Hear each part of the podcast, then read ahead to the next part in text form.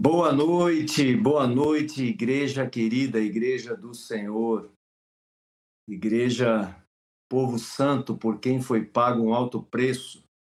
É uma alegria estar mais uma vez com vocês hoje aqui, substituindo meu querido amigo e o âncora titular do Fundamentos, o Edmar. Edmar está nesse momento voando para Ji Paraná, retornando de uma viagem e eu estou aqui de volta depois de duas semanas aí, onde eu estive viajando, visitando as igrejas no norte do Paraná, ali na cidade de Maringá, tempo precioso com aqueles amados irmãos. Depois fui a Santa Catarina visitar algumas cidades com os pastores, passando depois na volta por Curitiba. E hoje é, consegui chegar a tempo aqui para estar com vocês, para estar nessa nesse grande encontro da Igreja do Senhor. E é sempre uma alegria. E, irmãos, eu digo, por onde é, tenho passado, tenho, eu imagino que meus companheiros também não, não é diferente, eu tenho ouvido testemunhos sobre o que, o que tem sido esse projeto Fundamentos, é, na vida da igreja que está espalhada pelo Brasil. Tenho ouvido testemunhos dos irmãos da importância, do valor desse acervo que está sendo criado, de todo aquele, de, todo, de todas essas verdades que o Senhor nos deu ao longo desses anos. E temos a oportunidade, e com a graça dele, a condição de poder estar é, trazendo todo esse material que estava aí pulverizado e reunir todos esses temas num só lugar, no projeto Fundamentos, no aplicativo que está sendo disponibilizado para a igreja, para que a igreja use abundantemente para consultas futuras, para tirar dúvidas, é, em qualquer momento, o que pensamos, é, o que pensam os irmãos, qual é a nossa fé sobre este ou aquele tema, os irmãos poderão recorrer a esse conteúdo e ver quantas vezes quiser e a igreja poder ser edificada. Amém? Também temos, é, infelizmente, temos a ausência também hoje do Marcos. Marcos ainda está com problema nas cordas vocais. Mário já terminou suas férias, mas está hoje viajando, visitando a igreja aí no Nordeste. Eliseu também está de viagem, de modo que hoje estamos aqui é, eu e mais dois companheiros aqui. Eu vou pedir para o Jean, por favor, Jean.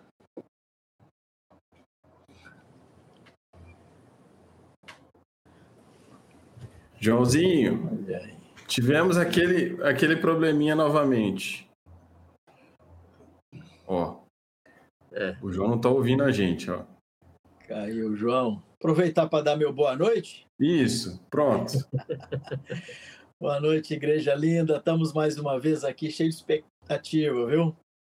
Não vai nos abençoar grandemente hoje, tenho certeza disso. Muito bom estar aqui de novo. Agora você, Vanjo. Eu pego a carona, né? Enquanto Isso você, aí. João. Santos de Deus, amados nossos, e grande alegria estar de volta, depois de um tempo relativamente longo, sem participar aqui das edições de Fundamentos, foi um período de férias, outro período de viagens a serviço de igrejas pelo Brasil afora, mas finalmente estamos aqui outra vez para desfrutar com vocês desse tempo da presença do Senhor. Muito boa noite, muitíssimo bem-vindos, cada um de vocês. João, Manu, o Manuel já deu boa noite dele? Já. já. Em, em, que momento, o que, em que momento cortou aí, Jean? Que estava quando eles entraram, a, o seu áudio cortou. Ah, mais uma vez. Mas Você está em São parte. Paulo, João? Você está em São Paulo, João? Eu estou no estado de São Paulo. Sim, sou em Sumaré. Estou a 100 quilômetros aqui da capital. Estou aqui. Ninguém é de ferro. Vim aqui rever meus netos, né? Graças a Deus. Passar, passar uns dias aqui com eles. Depois dessa. Depois de 19 dias de viagem aí, vim matar a saudade deles, do filho, da nora ficar uns dias aqui.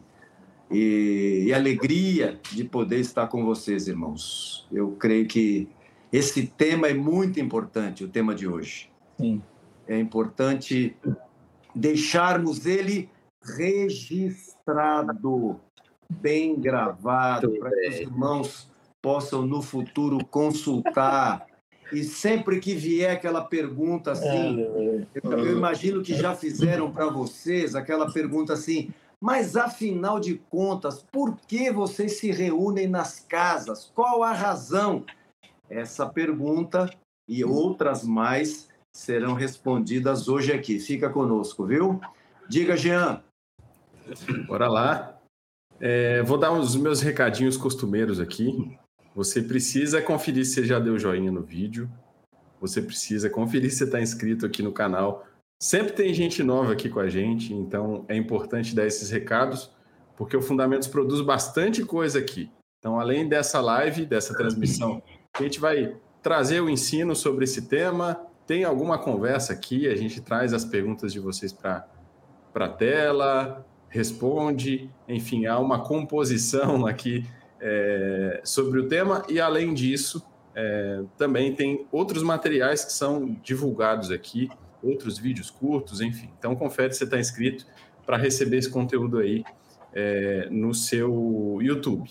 Além disso, é, quando você curte e compartilha, você ajuda o canal a chegar em mais gente. Tem muita gente que tem dúvidas sobre esse tema de hoje, então ajuda a fazer o material chegar é, às pessoas que precisam. Ontem mesmo eu estava com o Hélio aqui no, na casa de uma família querida que nos recebeu com bastante discutimos bastante sobre o tema e eu mandei o link para ele. Olha, falei, falei para ele: olha, a gente vai ter uma conversa sobre o assunto que a gente tratou ontem. E de pronto ele disse: vou acompanhar com certeza. Então deve estar tá aqui o Leandro e a Manuela. Um abraço se eles estiverem por aqui.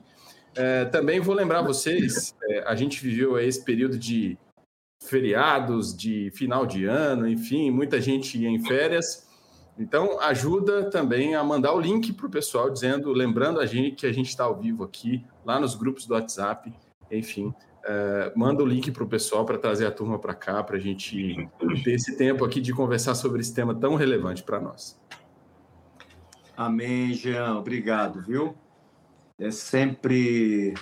Você sabe que eu estava em Curitiba agora, Jean, e um hum. irmão lá em Curitiba, o querido irmão Ney, ele lembrou assim: mas, irmãos, o Jean tem toda hora que ficar lembrando para os irmãos. Não é possível que os irmãos, que o Jean tenha que toda a live lembrar os irmãos de dar o joinha, de fazer o comentário no final é, da transmissão. E ele disse que sempre ao final ele chama a família e fala assim: aí, filhos, já fizeram o comentário lá, é importante aí. e tal.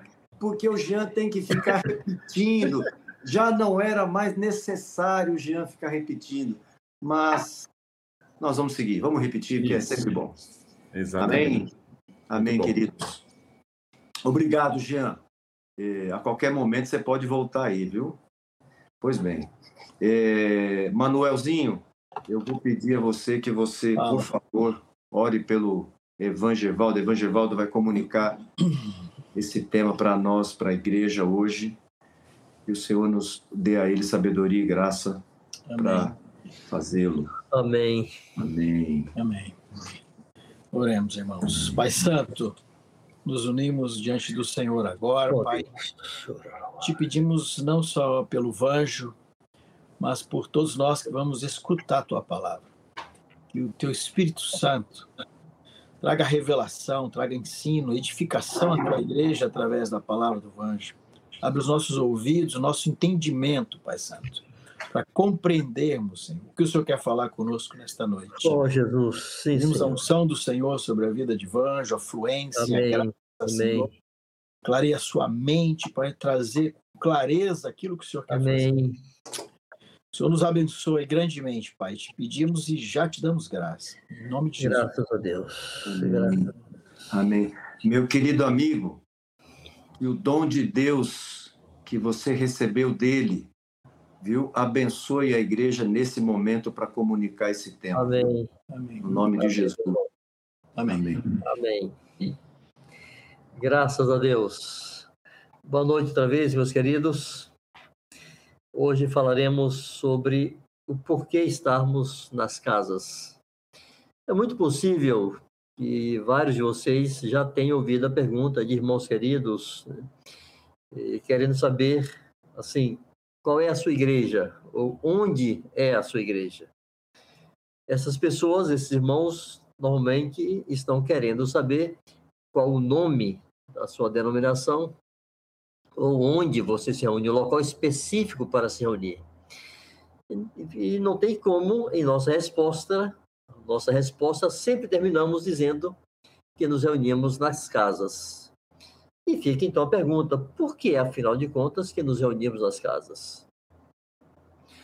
Primeiro, em primeiro lugar, amados, é importante sabermos que a igreja do primeiro século nunca, nunca se reuniu em templos construídos para esse fim.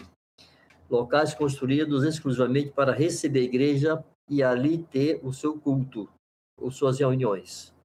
A igreja do primeiro século não produziu templos para ela. A igreja apostólica, a igreja neotestamentária não produziu templos para ela. Então vamos ver algumas referências do Novo Testamento que nos apontam isto. Amigo Jean, por favor, Atos 2, 46 e Atos 5, 42. Diariamente perseveravam unânimes no templo, partiu pão de casa em casa e tomava suas refeições com alegria e singeleza de coração. Atos 5, 42. E todos os dias, no templo e de casa em casa, não cessavam de ensinar e de pregar Jesus o Cristo.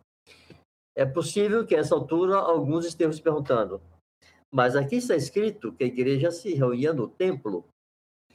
É muito importante entendermos, irmãos, que esse estar no templo diariamente não se refere ao interior do templo, ao espaço que os judeus chamavam de recinto sagrado.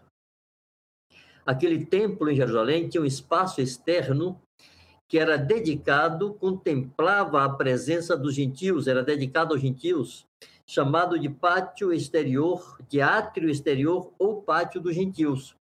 Era um local onde todos os gentios, todos os povos, qualquer lugar da terra, qualquer um que não fosse judeu poderia estar ali. Não era dado a nenhum gentio, a nenhum que não fosse judeu, entrar no chamado recinto sagrado. Mas no pátio dos gentios, no átrio exterior, sim, estava aberto para todos. Era nesse local que a igreja se reunia. Era nesse local que estava o chamado Pórtico de Salomão. Então, quando está escrito em Atos 2, 46 e Atos 5, 42, que a igreja estava diariamente no templo, não era no átrio, no interior do templo, em uma reunião de adoração ali. Eles estavam no exterior, do lado de fora, e ali se reuniam e ali compartilhavam o evangelho e ali eh, os apóstolos realizavam milagres. A igreja estava presente ali em contato com o povo, não só o povo judeu, mas também os gentios que por ali circulavam. Pois bem, em Romanos 16, versos 4 e 5, e também em 1 Coríntios 16, 19, há citações do apóstolo Paulo sobre a igreja que estava nas casas de determinados irmãos. Vamos então lá, Jean. Romanos 16, 5. Aqui Paulo está se referindo a Aquila e Priscila, que estava em Roma nessa época, e ele diz: Saudai igualmente a igreja que se reúne na casa deles. Saudai, meu querido Epêneto, primícias da Ásia para Cristo. Mas percebam o destaque de Paulo. Saudai igualmente a igreja que se reúne na casa deles, na casa de Priscila e Áquila. 1 Coríntios 16, 19. As igrejas da Ásia vos saúdam.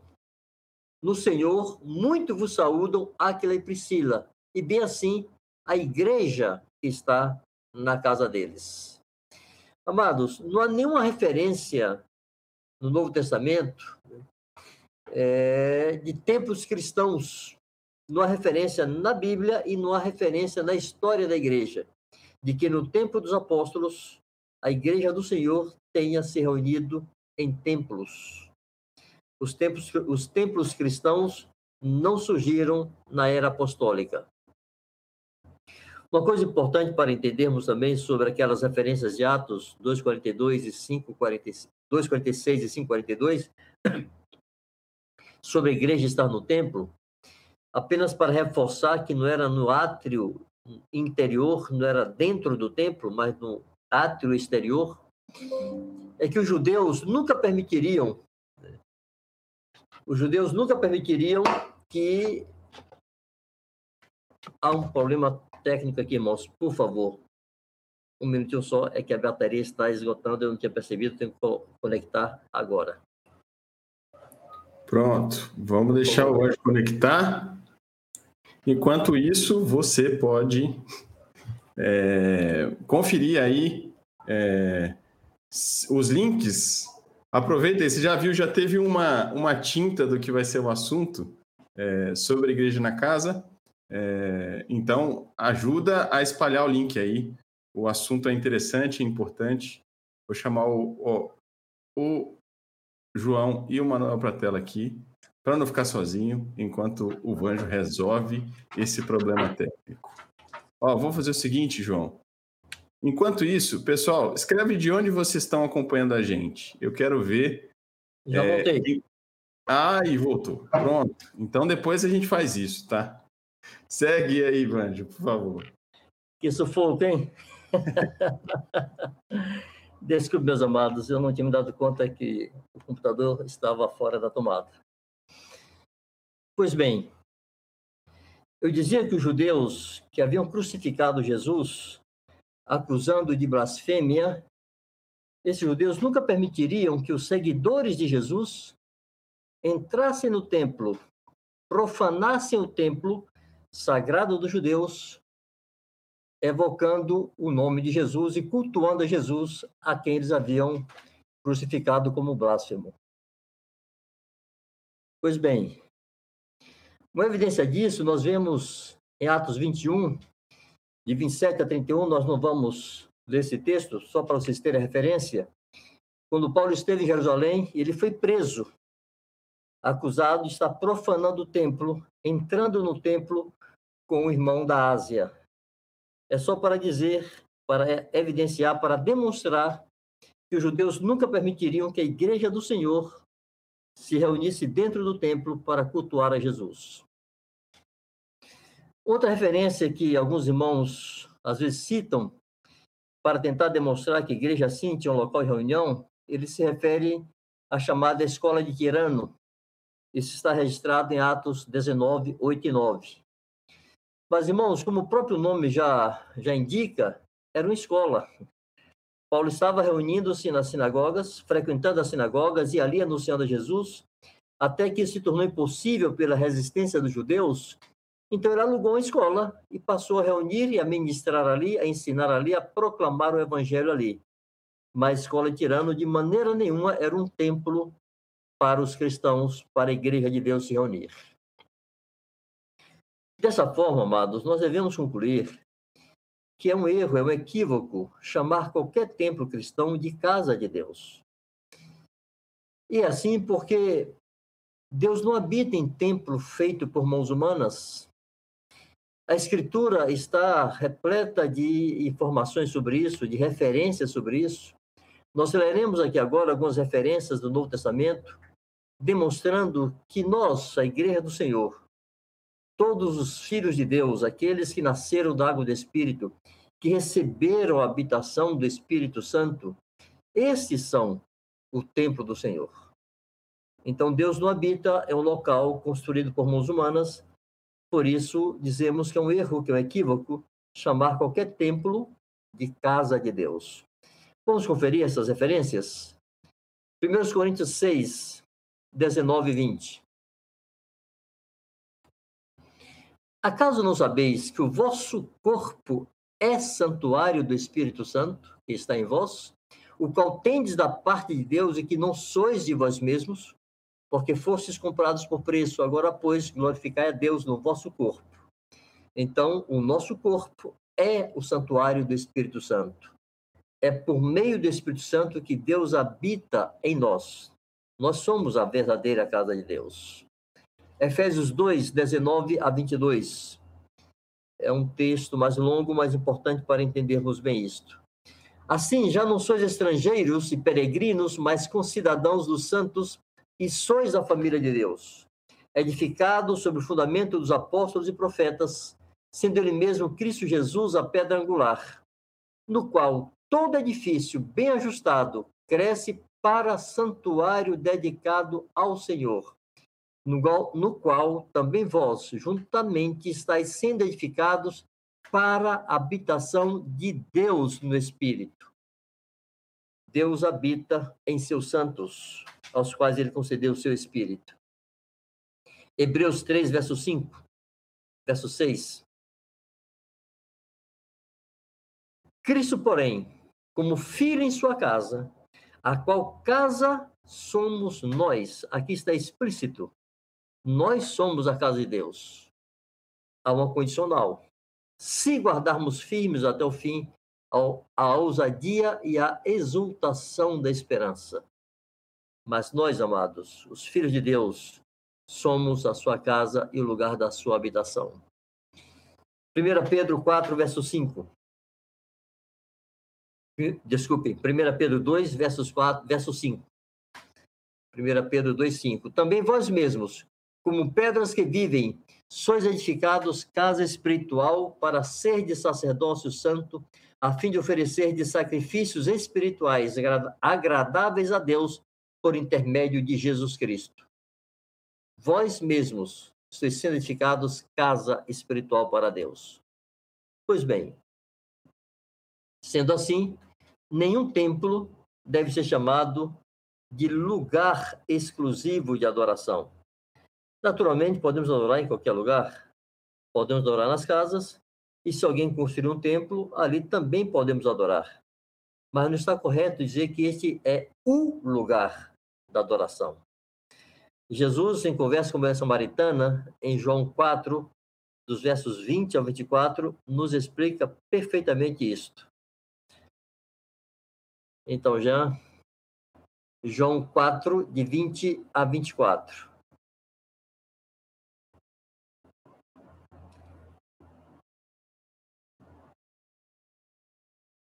A mulher samaritana está dialogando com Jesus e ela afirma assim: Nossos pais adoravam neste monte.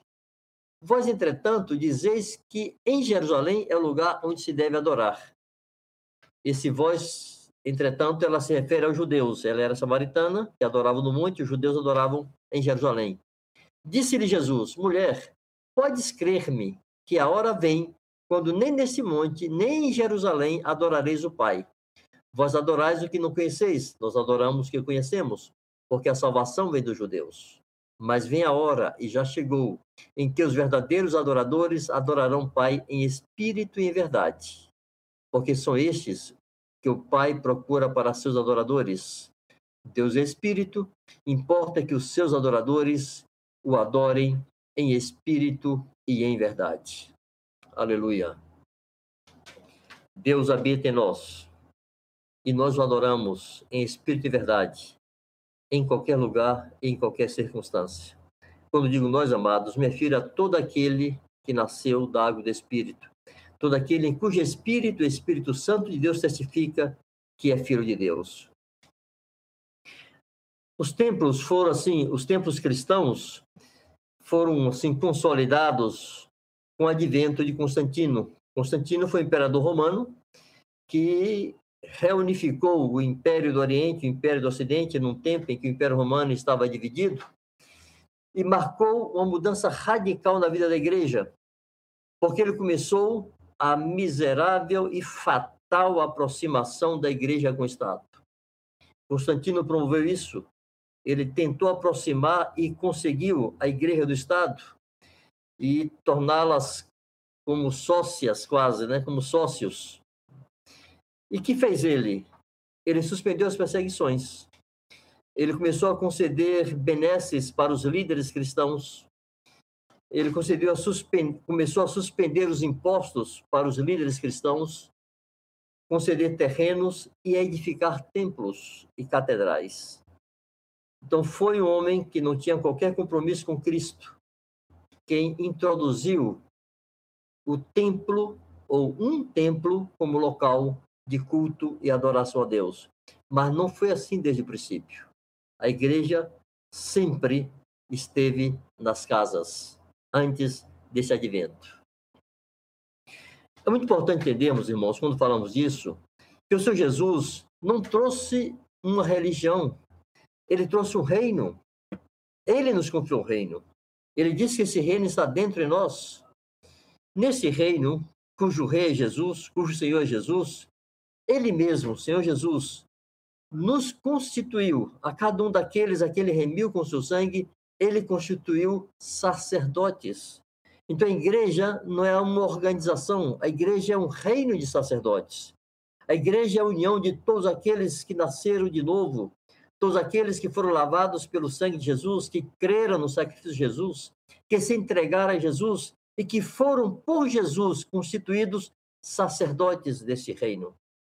Vamos conferir isso em Apocalipse 1, verso 5 e 6, em 1 Pedro 2, verso 9. E da parte de Jesus Cristo, a fiel testemunha, o primogênito dos mortos e o soberano dos reis da terra, aquele que nos ama e pelo seu sangue nos libertou dos nossos pecados e nos constituiu reino, vírgula, sacerdotes para o seu Deus e Pai. A ele a glória e domínio pelos séculos dos séculos. Amém. Amados, o mesmo Jesus que nos remiu pelo seu sangue, nos remiu de nossos pecados, nos libertou de nossos pecados, nos constituiu sacerdotes. Todos remidos por Jesus, pelo sangue de Jesus, são sacerdotes. Se você não é sacerdote, você não é remido. Se você foi remido pelo sangue de Jesus, então você é um sacerdote. E a esses sacerdotes ele confiou um serviço. E Pedro nos fala desse serviço na sua primeira carta, capítulo 2, verso 9. Vós, porém, sois raça eleita, sacerdócio real, nação santa, povo de propriedade exclusiva de Deus, a fim de proclamardes. Há um motivo para Deus nos ter colocado nessa condição de raça eleita, de sacerdócio real, uma nação santa e um povo de propriedade exclusiva dele. Há um propósito, a fim de proclamardes as virtudes daquele que vos chamou das trevas para a sua maravilhosa luz. Se não proclamamos as virtudes daquele que nos tirou das trevas para a luz, estaremos negando ou pelo menos negligenciando o nosso sacerdócio. Estaremos escapando da vocação para a qual o Senhor nos destinou. Sendo assim, irmãos, quando pensamos no encontro da igreja, na reunião da igreja, é importante entender que nós não vamos à igreja. Os filhos de Deus não vão à igreja. Os filhos de Deus são a igreja. E quando essa igreja, formada pelos filhos de Deus, se reúne, é muito importante que não nos reunimos ali apenas e simplesmente para sentarmos e entoarmos cânticos e orarmos e ouvirmos um pregador. Entoar cânticos, orar, adorar, partir o pão, celebrar a ceia do Senhor, dar testemunhos, tudo isso faz parte do encontro da igreja. Mas é importante ter em mente que ali estão reunidos os sacerdotes que Jesus estabeleceu. Então a igreja não é uma mera reunião para simplesmente ouvir uma pregação e entoar alguns cânticos.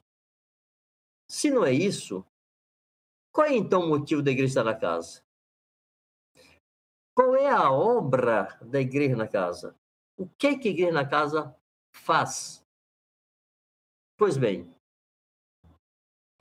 nós afirmamos que a obra da igreja na casa é o desenvolvimento do serviço dos santos. A igreja na casa existe para promover o serviço dos santos, para garantir que cada santo estará exercendo o seu sacerdócio. Esse é o motivo pelo qual a igreja está reunida na casa. Para garantir que cada um dos santos que ali se reúne cada um dos sacerdotes que ali se reúne, no seu dia a dia, no seu cotidiano, no seu convívio doméstico com sua família, entre seus vizinhos, em seu trabalho, no percurso na rua, na farmácia, no açougue, no mercado, no transporte, onde quer que esteja, aquele sacerdote está exercendo o seu serviço. Ele está proclamando as virtudes daquele que o chamou das trevas para a luz. Ele está anunciando o evangelho. Ele está em contato com outros santos. Ele está lavando os pés aos santos. Ele está consolando. Ele está animando. Ele está socorrendo. Não há um intervalo na vida de um sacerdote entre uma reunião e outra reunião. Os sacerdotes de Deus não vão para um, uma reunião, participam dela e depois abrem um parênteses em sua vida, onde o serviço a Deus está ausente até a próxima reunião. Não é assim.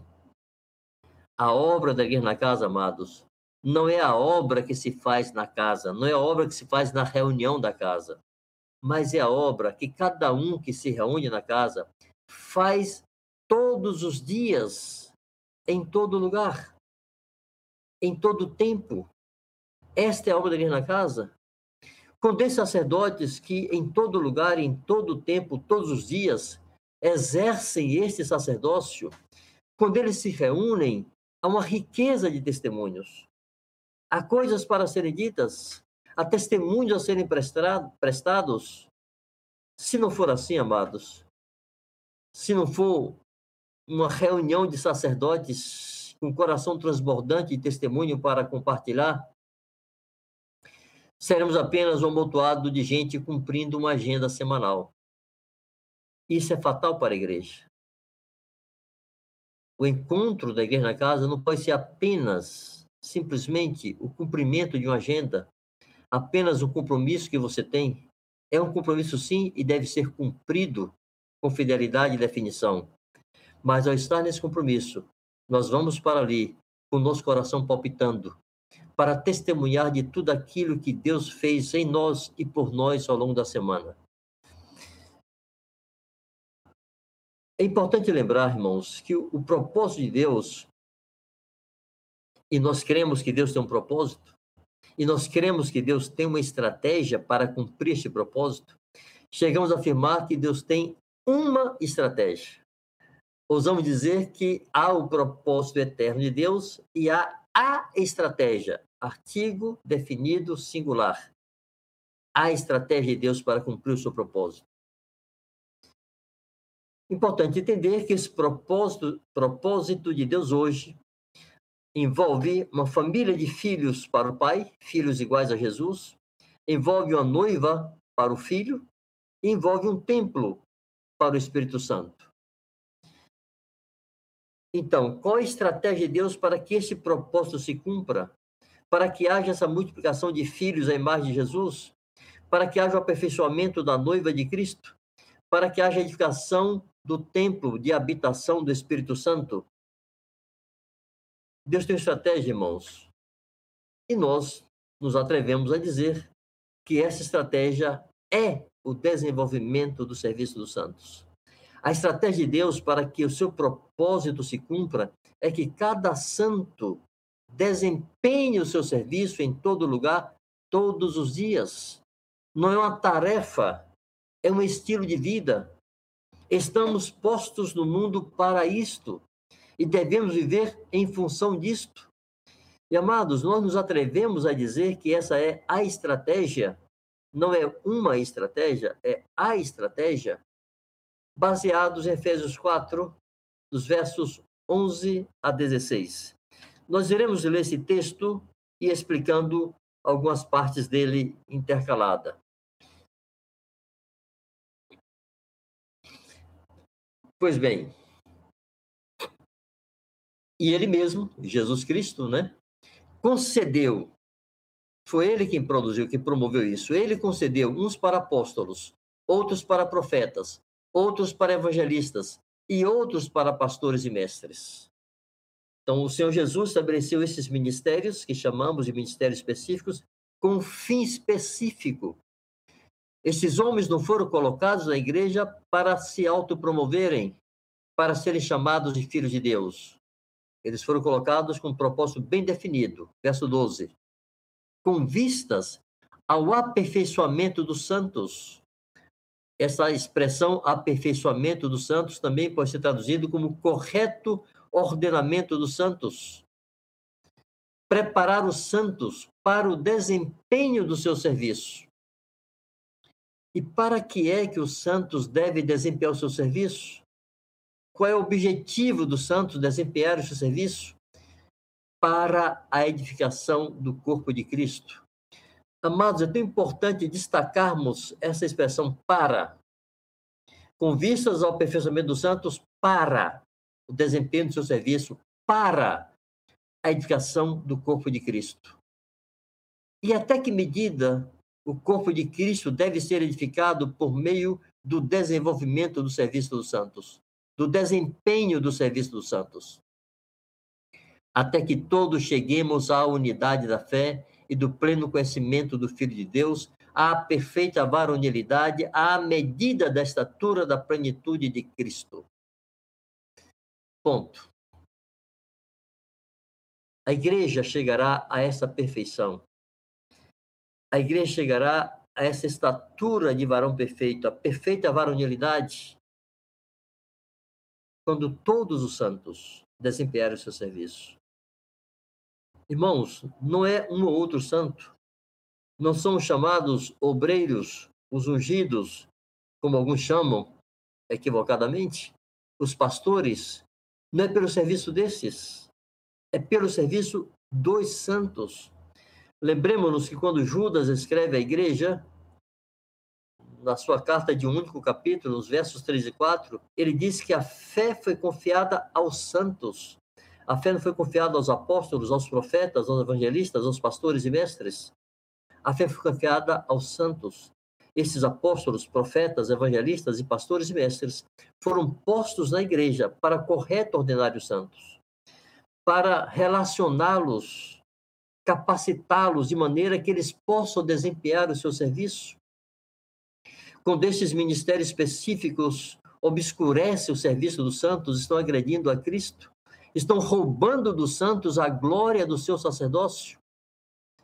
Porque é por meio do exercício deste sacerdócio, deste serviço, que o corpo de Cristo será edificado.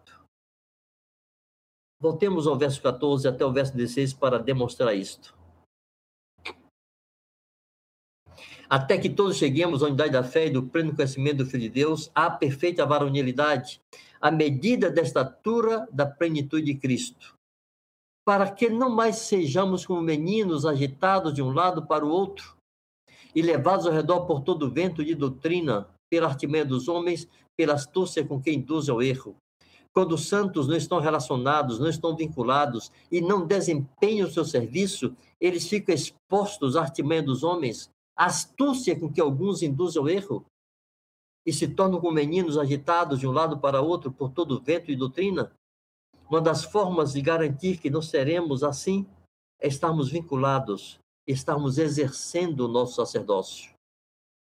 Então, seguindo a verdade e amor, cresçamos todos em tudo naquele que é a cabeça Cristo, de quem todo o corpo, bem ajustado. Perceba, amados, está sempre no plural. Cresçamos de quem todo o corpo, bem ajustado e consolidado pelo auxílio de toda a junta. São expressões absolutas, totalitárias, completas, não é de algumas juntas, de algumas juntas, não é alguma parte do corpo, é todo o corpo, todos os membros, ajustado consolidado pelo auxílio de toda a junta, segundo a justa cooperação de cada parte, ou seja, Ninguém faz menos do que deve fazer. Ninguém pode fazer mais do que consegue, mas não faça menos do que é capaz de fazer. É a justa cooperação. Cada um coopera na medida que pode e que está capacitado para tal. Segundo a justa cooperação de cada parte, efetua o seu próprio aumento para a edificação de si mesmo em amor. Pois bem, é o corpo de Cristo que edifica o corpo de Cristo produz dedicação de si mesmo e amor, pela justa cooperação de cada parte. Não há espaço, amados, na igreja, na casa de Deus, para membros inoperantes, para membros que não têm um serviço a desempenhar. Você, meu querido irmão e irmã, foi vocacionado por Jesus para desempenhar um serviço na casa de Deus que coopera diretamente para a edificação do corpo de Cristo. Você é um sacerdote que Jesus estabeleceu na sua casa, a igreja, para exercer o seu serviço e cooperar com o aperfeiçoamento de todos os santos. Pois bem, concluímos assim que se os santos não desempenham o seu serviço, o corpo de Cristo não será edificado. Amados, que tremenda responsabilidade e que glorioso privilégio, que tremenda responsabilidade colocada sobre os nossos ombros como membros do corpo de Cristo. E que glorioso privilégio podermos participar desse serviço eterno. É o único serviço, irmãos, é a única atividade que permanecerá para a vida eterna. Por toda a eternidade é o serviço dos santos. Toda obra humana um dia desaparecerá. Toda construção humana toda conquista humana, tudo aquilo que os homens edificaram sobre a terra, todas as conquistas da ciência, tudo isso vai desaparecer. Mas uma obra que é eterna e foi confiada a você, como sacerdote na casa de Deus, como membro do corpo de Cristo. E você não pode se negar esse serviço. E amados, é nas casas que é possível, é nas casas que se pode garantir que o teu serviço e o meu serviço serão desempenhados e queremos cooperar para a edificação do corpo de Cristo. Pois bem, voltamos a repetir. A igreja na casa existe para garantir que todos nós e cada um de nós está cumprindo essa bendita estratégia de Deus com toda a fidelidade e toda a definição. O único ambiente, irmãos, em que é possível avaliar e saber se cada um de nós, se cada sacerdote está cumprindo e desenvolvendo o seu serviço é na, na casa. É impossível avaliar e perceber isto em um ambiente grande, em uma multidão reunida. Não se sabe quem é quem e o que está fazendo cada um. Um ambiente onde cada sacerdote pode ser recebido, amado, corrigido, curado em suas feridas provocadas no seu viver no mundo, consolado, suprido, equipado, orientado e mobilizado para desempenhar o seu serviço, o único ambiente que pode garantir isso, irmãos, é o ambiente da casa. É ali que se cria um verdadeiro ambiente de família. É ali que verdadeiramente somos família. É ali que cuidamos uns dos outros. É ali que somos corpo. E como isso tem sido roubado da igreja, como tantos santos em tantas partes do mundo se conformam a ir para uma reunião em um templo e simplesmente participarem de alguns cânticos, orarem juntos e voltarem para suas casas. É importante recuperarmos aquilo que produziu tanta potência na igreja do princípio uma igreja cheia do Espírito Santo e que continuamente estavam nas casas de maneira espontânea, esforçando-se e abençoando-se mutuamente e capacitando-se mutuamente para o desempenho do seu serviço. Quando nos reunimos nas casas, irmãos, podemos comparar assim, é como soldados que voltam de uma batalha. Nós estamos em guerra contra o mundo. Nós somos ETs nós não somos dessa terra, o mundo nos hostiliza, tudo no mundo é contra nós. E nós passamos nossos dias em contato com o mundo, em nosso trabalho, nos estudos, no relacionamento com parentes, com vizinhos, estamos expostos ao mundo. Isso nos marca, isso nos machuca. Então, quando voltamos e nos reunimos nas casas, é como soldados que voltam de uma guerra e ali vão curar suas feridas, vão contar seus embates, alguns vão confessar suas derrotas, outros vão testemunhar suas vitórias, suas conquistas, todos vão limpar suas armas, ali serão curados os feridos, ali serão perdoados, amados, servidos, restaurados, e ali serão mobilizados outra vez, capacitados outra vez para voltar à batalha e fazer avançar e prosperar o reino de Deus sobre a face da terra. Podemos usar ainda outra figura para ilustrar isto? Imagine uma bomba de encher pneu de bicicleta, ou de encher uma bola de futebol. Primeiro, essa bombinha manual aspira, significando aqui, figuradamente, é importante quando nos reunimos sabermos cada um como foi a vida de cada um, como foi a semana de cada um. Como eu disse antes, há testemunhos, há confissões, há, há cânticos, ações de graça. Vamos relatar para os santos o que Deus fez conosco. Lembremos dos relatos em Atos dos Apóstolos. Quantas vezes Paulo diz que, chegando, relatou tudo quanto o Senhor havia feito por intermédio deles? Quão glorioso é quando a igreja se reúne na casa e os santos trazem testemunhos que estão pregando o evangelho, que oraram por enfermos, que socorreram necessitados, que anunciaram o reino de Deus, que lavaram os pés aos santos, que consolaram os desanimados, que ampararam os fracos, que enfrentaram os rebeldes. Testemunhos do exercício do sacerdócio. Testemunhos da vida de Cristo que flui dentro de cada um de nós em cada dia de nossas vidas, em qualquer lugar onde possamos estar. Então, primeiro, se aspira, recebemos de cada um o que cada um fez, como foi a vida de cada um. E depois, insufla, enche de ânimo, de fé, de esperança, de confiança. Voltamos animados, sabemos que fazemos parte de um corpo, que pertencemos a um corpo, que pertencemos ao reino de sacerdotes e voltamos para as ruas, para o mundo, para o dia a dia, cheios de fé e ânimo, prontos para retornarmos no próximo encontro e trazendo testemunho de tudo aquilo que Deus fará outra vez por nosso intermédio. Bendito seja o Senhor bendito seja a sua sabedoria e estratégia de levar adiante a sua igreja sobre a terra. Quando isso não acontece, irmãos, quando há testemunhos, quando os santos não exercem o seu serviço durante a semana, a igreja na casa termina sendo, a reunião da igreja na casa termina, termina sendo um improviso. É que nós chamamos de encontro do desespero, porque fica um marasmo e o líder fica tentando inventar alguma coisa para tornar aquele encontro atrativo se os santos não vivem o seu sacerdócio, não exercem o seu sacerdócio, o seu serviço durante a semana, o encontro da igreja da casa será uma tragédia.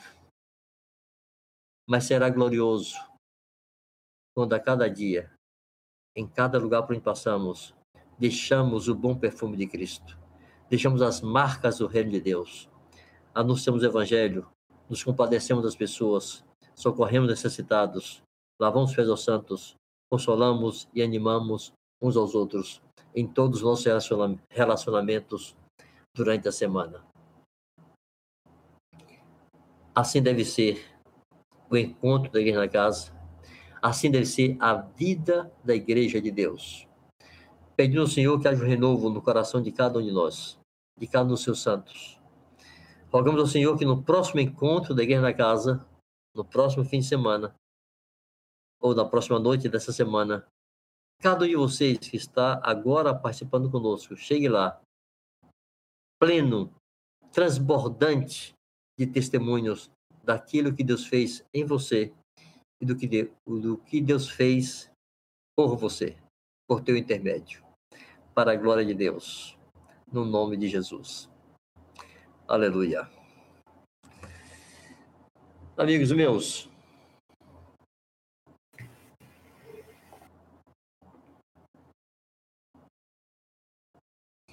Estamos de volta.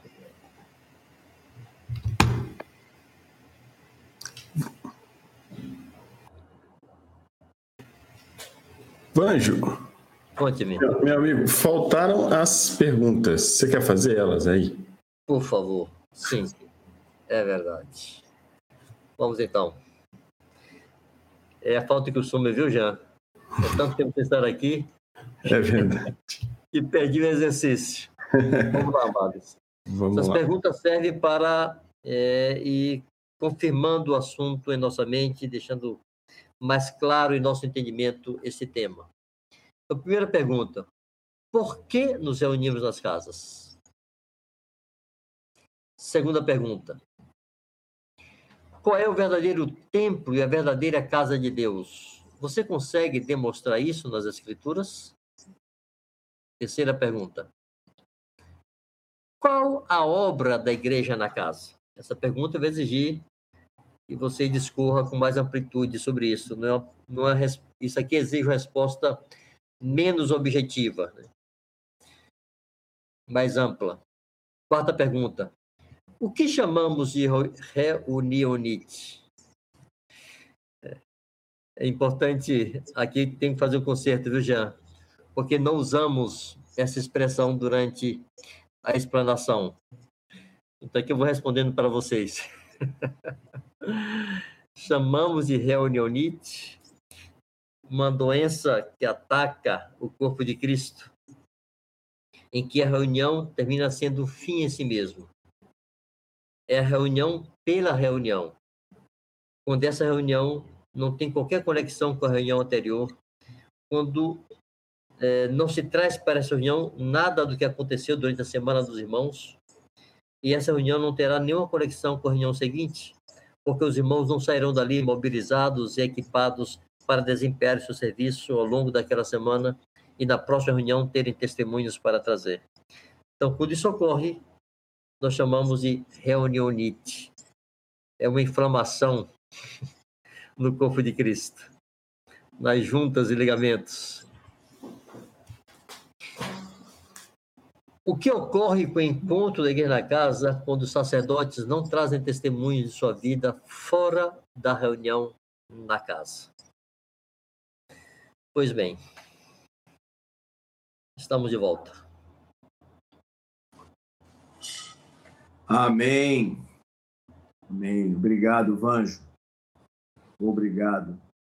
Rapaz, o, meus queridos irmãos, o tal do Constantino fez um estrago na igreja. As liberdades que ele conferiu à igreja desfiguraram sua natureza, a descaracterizaram e tiraram dela a marca de que ela é uma família. Então, esse encontro da igreja na casa é o encontro da família, e a família é a abundante participação, não é o monólogo. Esse foi um dos, dos problemas que esse tal de Constantino trouxe, hein, Vanjo? Pois é. Um dos. É, é verdade. Manuelzinho, você quer reforçar?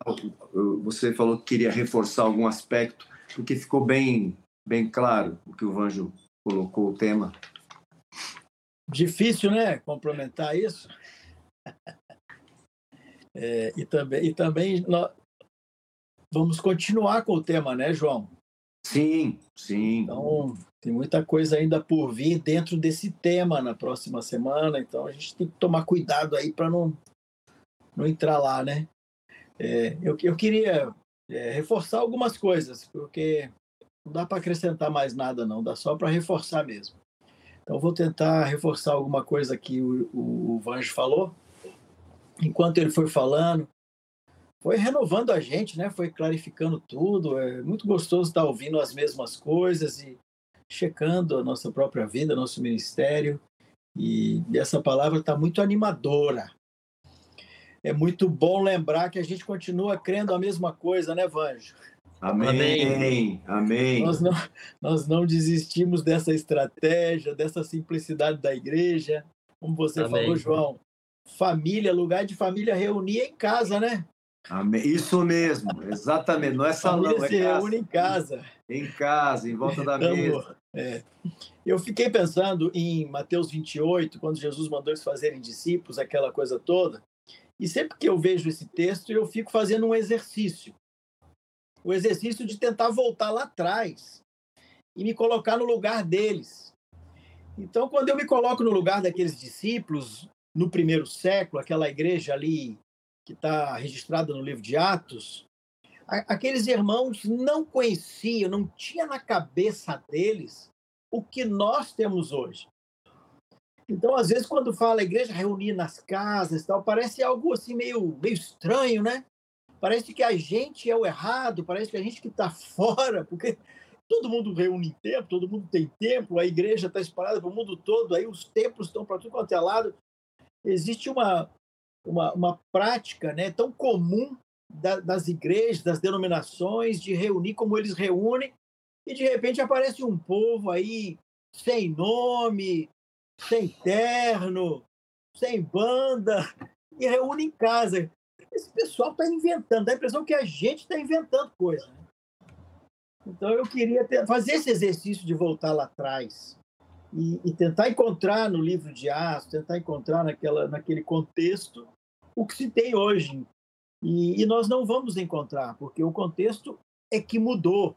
Como você falou, Constantino e várias outras influências que a igreja teve nesses dois mil anos, é que produziu o contexto que a gente vê aí fora das denominações, dos templos, das bandas, dos cultos e como funciona a igreja, os púlpitos. Mas, na realidade, a, a igreja naquela época era algo muito simples. Não, não, passava pela cabeça de nenhum daqueles discípulos, daqueles líderes da igreja primeira, o que se tem hoje. Eu acho que se eles viessem hoje aqui, eles iam tomar um susto assim. Quem teve essa ideia? Como que irmãos conseguiram chegar nessa, nessa estrutura desse jeito, né? Porque para eles era uma vida normal. Eles, eles se reuniam nas casas ali, mas não é porque um dia eles falaram assim, onde vamos reunir? Não, eles já reuniam nas casas porque era natural.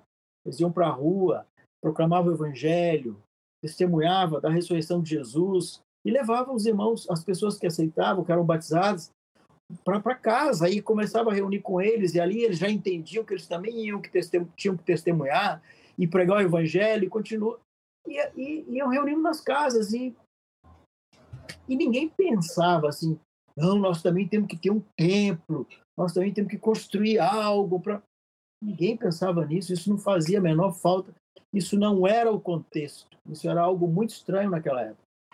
Mas como é para nós hoje, é algo que a gente já nasceu e já existia, já estava estabelecido, a gente aí tem dificuldade de enxergar a igreja naquela vida cotidiana simples, reunindo nas casas, os irmãos relacionando todos os dias, se encontrando, indo para as ruas, proclamando o evangelho, e a igreja tem uma vida, tem uma dinâmica de funcionamento no sentido do seu sacerdócio, do seu serviço, e não de reuniões, reuniões e departamentos, estruturas.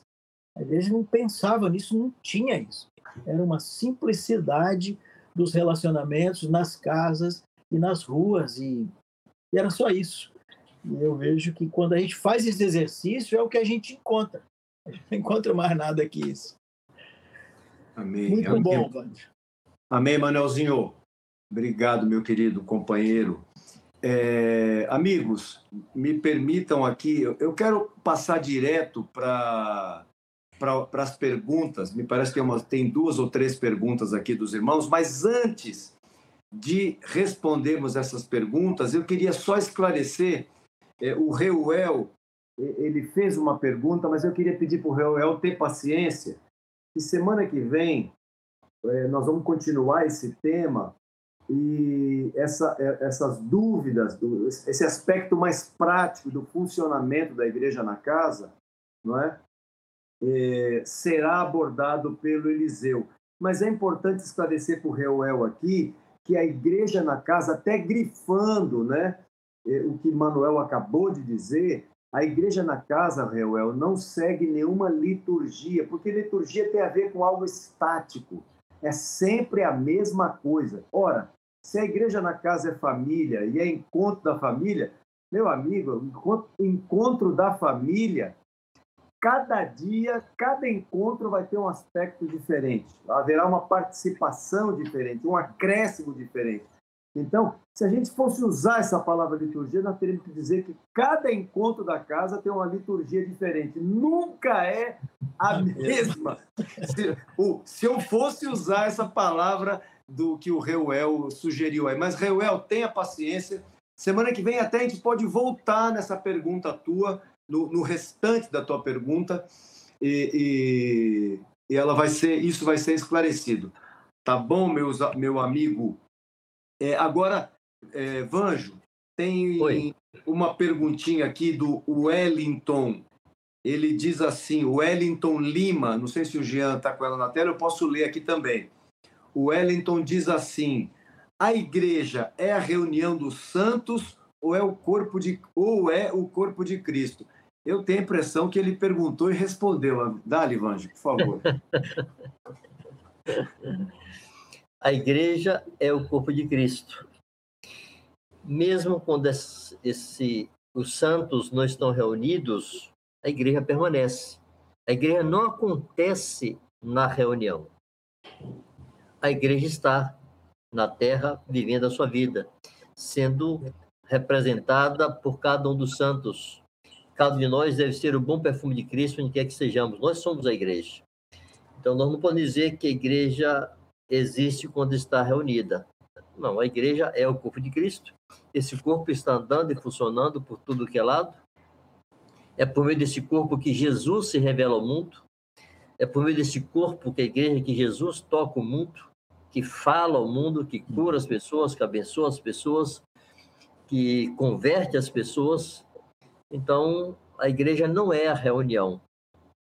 A igreja são santos. A igreja é o corpo de Cristo. E esse corpo, esses santos, se reúne de vez em quando. Amém. Nós poderíamos dizer também, né, Vanjo, quando ele, eu não sei se o, o, o que ele realmente, o que o Wellington quis dizer, mas é, a reunião, do, a, a igreja reunida a igreja ela é a reunião dos santos, não a reunião da casa, mas a igreja Isso. ela é a reunião dos santos. Amém. Obrigado, Vanjão. Mas tem outra para você, não vai embora não, fica aí, viu? Tá. o Albérico, o Albérico Santos diz assim: Vanjo, a questão de várias denominações é mais cultural ou por falta de fé, clareza ou revelação de alguns irmãos? Você conseguiu entender aí, Vanjo, o que ele quis dizer? Acho que sim. sim. Se, eu não, se eu não corresponder, vocês, por favor, cooperem e ajudem aí. Veja bem, amado, eu não creio que as denominações sejam uma questão cultural. Nos últimos tempos, tornou-se uma herança, mas não começou por uma questão cultural. Começou por equívocos teológicos, por falta de entendimento do que é a Igreja de Jesus o que o Manuel falava aqui no princípio, é, de como os apóstolos se assustariam se chegassem hoje, uma pergunta que hoje é feita comumente escandalizaria qualquer um dos primeiros discípulos. Que pergunta é essa? Assim, qual é a sua igreja? Os primeiros discípulos se assustariam com isso e responderiam: Como assim? Qual é a minha igreja? Existe uma outra? Só há uma igreja. Então, as denominações terminaram sendo fruto, primeiro, de equívocos teológicos, segundo, da expressão da carne do homem. No fim, termina sendo um desejo de ter o seu espaço, entre aspas, o seu reino, e carimba e denomina: isso aqui somos nós. É, esse assunto é bastante é, complexo exigiria é, um tempo de mais qualidade, porque passa pela divisão da igreja. Uhum. A igreja está dividida. E nós, mesmo não tendo uma denominação, somos parte dessa divisão. Nós somos uma divisão da igreja. Nós somos mais uma porção dessa igreja que está dividida por tudo que é canto. Nós não somos a igreja, somos sim um pedacinho dela, como as denominações são um pedacinho dessa igreja. A diferença principal quanto a esse ponto é que quando se aceita uma denominação, você está denominando este pedaço da igreja. Nós recusamos colocar o um nome porque a igreja nunca teve nome. Como não podemos dizer que somos a igreja, ninguém pode dizer isso, então dizemos, somos uma parte da igreja. E se recusa a aceitar e nominar e demarcar que nós somos isto. Nós somos filhos de Deus, temos comunhão com todos aqueles que amam e servem e temem ao Senhor, mas nunca colocaremos uma denominação. Denominar a igreja é consolidar e aceitar tranquilamente essa divisão e estar confortável nela. Estamos dentro dessa divisão, mas com o nosso coração partido. não temos solução, não sabemos o que fazer, mas nos recusamos a normatizar e nominar essa partezinha da divisão que somos nós. Amém. Obrigado, Vanjo. É, eu vou, eu, eu, queria me referir aqui a, Vanessa Souza. Ela fez, ela tem uma participação no chat.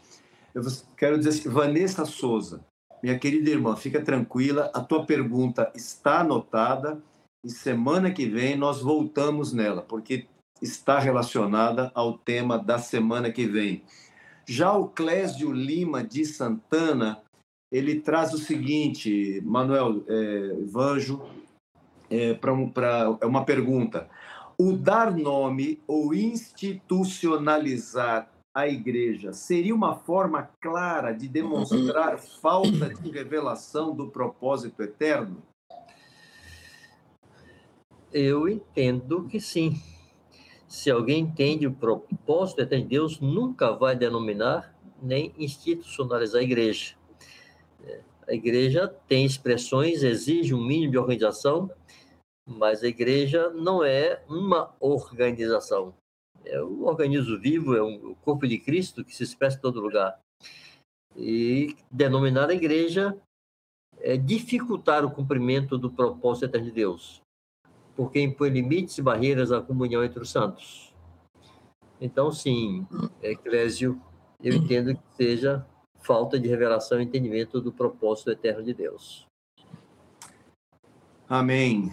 É, nós teríamos mais umas duas perguntas aqui, mas como, eu tô, como nós estamos dizendo, queridos, é, são perguntas que estão e nós não gostaríamos de antecipar o tema da semana que vem. Eu creio que o tema da semana que vem produzirá também muitas perguntas e essas perguntas que os irmãos estão fazendo hoje e que elas estão relacionadas ao tema da semana que vem, elas est estão guardadas aqui e ficarão guardadas aqui, registradas, e nós ah, voltaremos para elas na semana que vem. Amém, queridos? Ô, João, é, diga. Talvez haja aqui uma pergunta de aspecto bastante prático que talvez tá. deva ser respondida. Pois é não. da Vanessa Souza.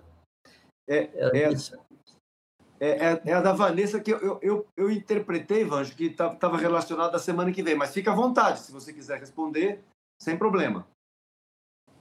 Bom, então esperemos. É. A Vanessa é. exerce paciência e aguarda a próxima semana. Isso, porque é, me, me pareceu bem voltado para o tema da semana que vem. Por, okay, isso que eu, tá por isso que eu até citei o nome dela, para ela saber que, nós, que a pergunta foi registrada. Ah, tá. Nós... Eu não atentei se tinha citado ela nominalmente. Isso, bem. eu citei ela nominalmente. Eu falei, Vanessa, tenha paciência, tá bom? E, e, Vanessa, me perdoa porque eu não deixei o Vanjo responder hoje, tá? Ele manda em mim, viu, Vanessa? Não, sim. É, isso. Tá bom? É... Agora, a Tatiane Martinez, ela diz assim: dá para considerar meu irmão ou minha irmã alguém de denominação? Ô, oh, minha querida, é, discípulos de Jesus nós encontramos em todo lugar. O que determina que alguém é um discípulo de Jesus, Tatiane, é se Jesus governa a sua vida, tá? Então, se Jesus governa a vida dele, se Jesus é o Senhor de seu coração, se ele vive para Jesus, sim, com certeza nós vamos encontrar gente é, com esse, com essa qualidade no coração, com essa com essa qualidade de compromisso com Jesus. Sim, é possível, com certeza, encontrá-los eh, em denominações. Alguém quer a, a, a acrescentar algo mais a essa resposta? Eu gostaria, João. Não sei se o Leozinho também quer. Sim. Mas Pode acho que esse é um aspecto, um aspecto importante, porque gera muita confusão e algumas pessoas nos acusam de sermos exclusivistas e não corresponde à verdade. É, Tatiane, eu me converti aos 18 anos de idade em uma denominação batista. Ali eu criei em Jesus. Ali eu me arrependi de meus pecados, debaixo de profunda convicção de pecado. Ali eu fui batizado em Cristo Jesus, ali eu recebi o Espírito Santo, ali eu fui batizado com o Espírito Santo, e ali eu aprendi a servir Jesus, ali eu fui um discípulo de Cristo há 44 anos atrás. Eu vim me reunir com esses irmãos aqui em janeiro de 1990, 12 anos depois que eu já estava no reino de Deus e sendo discípulo e seguidor de Jesus. Então, é, não confundamos o que é uma estrutura equivocada, fora daquilo que a Escritura apresenta, e o que é a vida e experiência pessoal de cada um que encontrou Jesus e a ele se entregou e a ele serve e para ele vive e nele crê em qualquer denominação, qualquer segmento cristão. Amém. Manuelzinho, você quer agregar mais? Eu me animo. Siga. Porque eu tenho uma experiência muito semelhante à do Vange, eu queria deixar também junto, porque me converti também com 18 anos, uma denominação, deixei as drogas, fui batizado no Espírito Santo. Foi na denominação que eu decidi entregar minha vida 100% ao Senhor, ser missionário, renunciar meu país, renunciar minha família, até a minha esposa na época eu coloquei à disposição do Senhor para que para não casar com ela, mas ser um missionário acima de tudo. Eu na época paixão... noiva, né? Oi? Na época noiva, né? Na época noiva já, mas graças a Deus ela quis também entregar tudo. Ela também era de uma denominação. Ela quis entregar tudo e sermos missionários. E aí deixamos trabalho, deixamos tudo para ir vivemos para o Senhor. Casamos com esse propósito. Então, o, é, eu não aprendi a negar a mim mesmo, renunciar a tudo, perder a vida e tomar a cruz. Quando conheci Marcos e Mário, quando conheci os irmãos, eu fiz isso antes.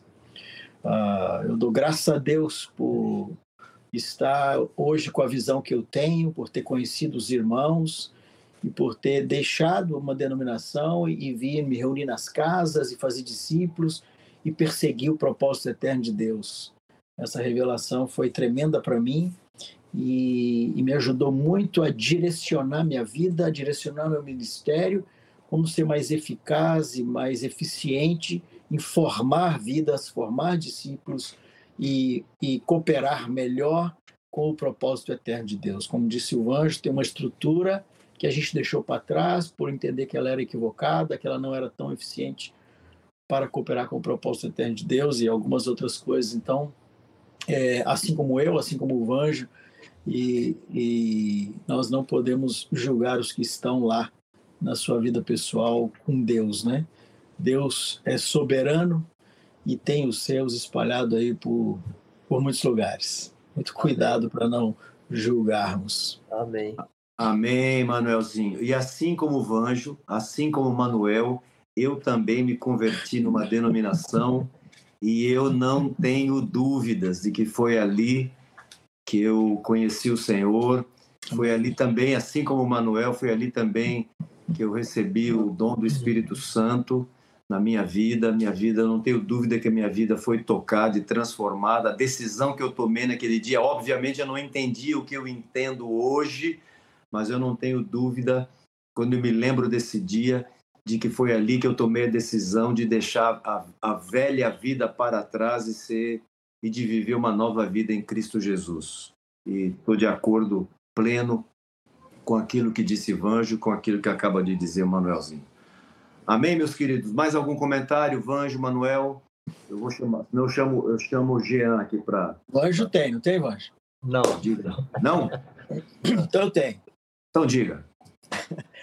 Rapidinho, gente, é porque eu, eu queria sublinhar algo que. A gente tem alguns minutos, não precisa ser tão tá. rapidinho, não, fique à vontade. Tá, o Vanginho falou algo que eu quero trazer de volta aqui, sublinhar, está na palavra dele lá. Ele fala sobre o funcionamento do grupo caseiro. A gente precisa é, é, botar na cabeça essa questão da simplicidade, como as coisas são simples, as coisas do Senhor, como as coisas são naturais. Né? Então, o Vanjo disse assim: o encontro na casa deve funcionar como uma bomba de encher pneu de bicicleta. Van, Jesus falava de sementinha, de árvorezinha, essas coisas simples. A gente segue falando de coisas simples, é bomba de encher pneu de bicicleta é muito bom. que primeiro aspira, depois é, insufla, né? Isso. E Então, quando você faz assim, você está colhendo, colhendo os irmãos, como foi a semana, né? testemunho, a vida dos irmãos, se se edificaram, como foi a oração, a palavra, a pregação, até mesmo necessidades. De repente, tem irmãos desempregados que vão trazer uma necessidade, uma luta, uma enfermidade, coisas. Vão compartilhar, vão trazer para a família as coisas, né? E a partir daí, depois que os irmãos falam, participam, e aí você tem algo para dizer, você tem algo para corrigir, para animar, para consolar. Vamos orar para esses irmãos, vamos ajudar financeiramente aqui, que o irmão ali está desempregado, está passando necessidade. Então aí você vai dar, né? Então e, e, esse movimento da igreja trazendo e a igreja levando, trazendo, levando, esse movimento é muito tremendo, é muito simples, é muito poderoso e, e que os líderes entendam, entendam essa dinâmica da igreja na casa, né? Para não ser tentado às reunionites, não ser tentado a encher o encontro com pregações, com cânticos somente, com coisa, mas que a igreja seja viva, participativa e aquela reunião diz respeito a cada um que está ali. Cada um que está ali é importante, cada um que está ali precisa receber e cada um que está ali precisa dar também. É responsável por aquela reunião. O responsável pela reunião não é do líder, né, mas é deles. Então, essa dinâmica eu gostei demais disso aí, queria deixar frisado. Amém, Manuel. Amém, querido. Obrigado. É, Janzinho, você quer. Estou de volta. Dê os seus os recados sempre importantes ao final. Maravilha. Enquanto eu dou os recados, eu, eu falei para vocês que eu faria isso, enquanto o Vanjo teve o probleminha técnico dele. Vai escrevendo aqui de onde você está, porque eu tenho que cumprir essa minha promessa. Que eu ia dizer um pouquinho, de um minutinho, vou dizendo aqui. A gente quer saber de onde vocês estão. Eu sei que vocês já fizeram isso lá no começo, mas aí o chat foi embora. Muita interação. Quero agradecer vocês que comentam, eu vou dizer para vocês, essas perguntas são muito boas, é, nos ajudam. É, a gente tem uma audiência qualificada aqui, gente muito boa. Nos comentários, como eu fico aqui acompanhando, tem muito reforço da palavra que foi feita, tem gente é, escrevendo aqui com testemunhos, tem gente se animando, o pessoal conversa um com o outro aqui no chat, é bom demais. Gente do mesmo grupo, caseiro, é uma alegria. É, vou lembrar você que você pode consumir o conteúdo do Fundamentos lá nas plataformas de áudio. Então, é, se está fazendo alguma tarefa, não consegue acompanhar o vídeo, você pode colocar lá na sua, é, no seu aplicativo favorito aí de áudio e acompanhar o Fundamentos por lá.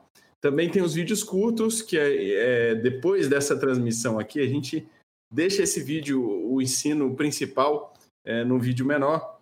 Além disso, também você consegue acompanhar é, alguns, alguns highlights, alguns, é, algumas frases importantes, alguns cards que vão lembrar o ensino lá no Instagram, fundamentos.me ou .me também, para preferência do Vanja, para ele ficar Muito feliz. bem, isso mesmo. então, é, acompanhe a gente lá também. Se conecta com Fundamentos de várias maneiras, você pode, e também baixa o aplicativo do Fundamentos. Lá tem é, todas as maneiras, todo o conteúdo está resumido ali. Você pode é, ler é, a transcrição do ensino, também assistir lá dentro do aplicativo. A vantagem é que às vezes no YouTube tem alguns, algumas propagandas dentro do aplicativo, não tem propaganda nenhuma. Você vai assistir o vídeo todo na íntegra ali. E além disso, eu vou convidar você a mandar o link. Espalhe esse link. Eu fui é, relembrado de muita coisa que eu já cria nessa transmissão de hoje. Isso reaviva o nosso ânimo de estar no encontro na casa, mas também eu sei que tem muita gente que nunca teve contato com esse ensino, muitos irmãos inclusive. Então aproveita o link desse dessa transmissão aqui, manda para aquele irmão que você já conversou, a turma que te pergunta de qual igreja você é, quem nunca que ouviu essa pergunta? Então, aproveita é, e manda esse link. Você também pode compor conosco essa cesta para manter o Fundamentos no ar. Então, você que pode é, contribuir financeiramente, acesse o site fundamentos.me. Ali no site tem um link de apoio. Você tem cinco maneiras que você pode contribuir com o projeto. Então escolhe uma delas lá. É, tudo o que é compartilhado aqui, tudo que o Fundamentos produz é 100% gratuito para vocês, mas existem custos e você pode contribuir para manter o projeto no ar. 100% dos recursos que são arrecadados ficam inteiramente para manutenção do projeto. Agora eu não sei o que, que eu vou fazer, porque tem um caminhão de gente aqui que escreveu mensagem. Ó, Salvador, da é, na Bahia, eu não preciso nem dizer que tem um caminhão de gente de Salvador aqui conosco. Atibaia, ó, é, Rio de Janeiro, cidade maravilhosa, a Lili escreveu. Santos, em São Paulo, Barreiras, na Bahia, Maringá, no Paraná. que mais? Eu estou pulando aqui. Gi, Paraná, Rondônia, Mata de São João, Bahia, é, Lauro de Freitas, é, Vitória da Conquista, Barra do Pojuca, Camaçari. É, vamos ver mais aqui, ó, mais um pouquinho. Linha em São Paulo, Camboriú, Santa Catarina, Maringá, Paraná, gente de Minas Gerais, Itaverava, muito bom, acho que Itaberava, Suzano, gente de todo canto. Não tem gente até no aeroporto aí, cara? Hein? Até no aeroporto tem gente aí. É mesmo? É. Quem tá no aeroporto? Tem um que botou aeroporto de Manaus. Aí, ó. É o Edmar. Até do aeroporto. Muito bom. Muito obrigado, irmãos. Muito legal ver vocês de todo canto do Brasil aqui com a gente. É sempre uma alegria ter vocês aqui conosco. Amém. Obrigado, Jean. Ô, Jean, aproveitando que você. fi- Fica aí, Jean. Eu ia pedir para você orar e agradecer ao Senhor por esse Amém. tempo aí. Antes da gente dar o tchau para os irmãos, agradecer ao Senhor por mais esse conteúdo registrado hoje. Amém. Glória a Deus. Vou chamar você aí que está aí com a gente ainda para orar junto. Amém. Amém. Pai Santo, bendito é o teu nome, porque a tua palavra é viva e não tem tempo que faça essa palavra, Senhor, é, ficar ultrapassada. Amém. contrário, Nós nos animamos em reviver o que a tua palavra diz a cada dia. Senhor. Eu quero agradecer a ti por esse tempo que tivemos juntos aqui, por essa palavra Amém. tão preciosa. Eu quero orar por cada igreja na casa, por cada um dos meus irmãos. Amém. Jesus, que essa seja a expressão potente, Senhor, da, da igreja nas regiões, nas localidades, nas cidades, Senhor. Que cada igreja na casa seja reavivada pelo Senhor. Oh, Quero Deus. Oh, Deus. Sim, sim. nos ajuda a recuperar o que nós perdemos eventualmente. Por favor, Senhor. Nos ajuda também a alcançar o que ainda não alcançamos. Yes. Pedimos ao Teu Espírito Santo que opere esse vigor na vida da igreja. Amém. Amém. Esse poder que mani- manifestado pelo Sim, Espírito Senhor. Santo tem a sua expressão mais forte nas igrejas na casa, em nome de Jesus. Que seja um lugar de pregação do Evangelho, seja um lugar de compartilhamento do que temos recebido do Senhor, seja um ambiente de oração, de louvor. De fato, Jesus nos faz romper com essas liturgias e tradições. Que a ceia, Senhor, seja um momento de regozijo, de alegria, Amém. da expressão da tua vida, Senhor. Em nome de Jesus. Muito obrigado por não nos deixar esquecer desse ensino precioso e nos ensina, nos ajuda, nos estimula a voltar às práticas que precisamos e continuar avançando, Senhor. Em nome de Jesus. Muito obrigado por esse tempo. Graças a Deus. Amém. Amém. Amém. Igreja querida, obrigado por estar conosco mais uma vez, a você que nos acompanhou ao vivo, e obrigado a você que vai ver esse conteúdo depois, em algum outro momento. Muito obrigado. E você sabe que você, ele está registrado e vai ficar disponível aí para sempre que você quiser rever. Graças a Deus por isso, viu? Um grande beijo, o Senhor te abençoe, uma boa semana. Nos vemos na próxima terça-feira, se o Senhor assim permitir, viu? Amém. Amém. Amém. Um abraço, queridos. Deus abençoe.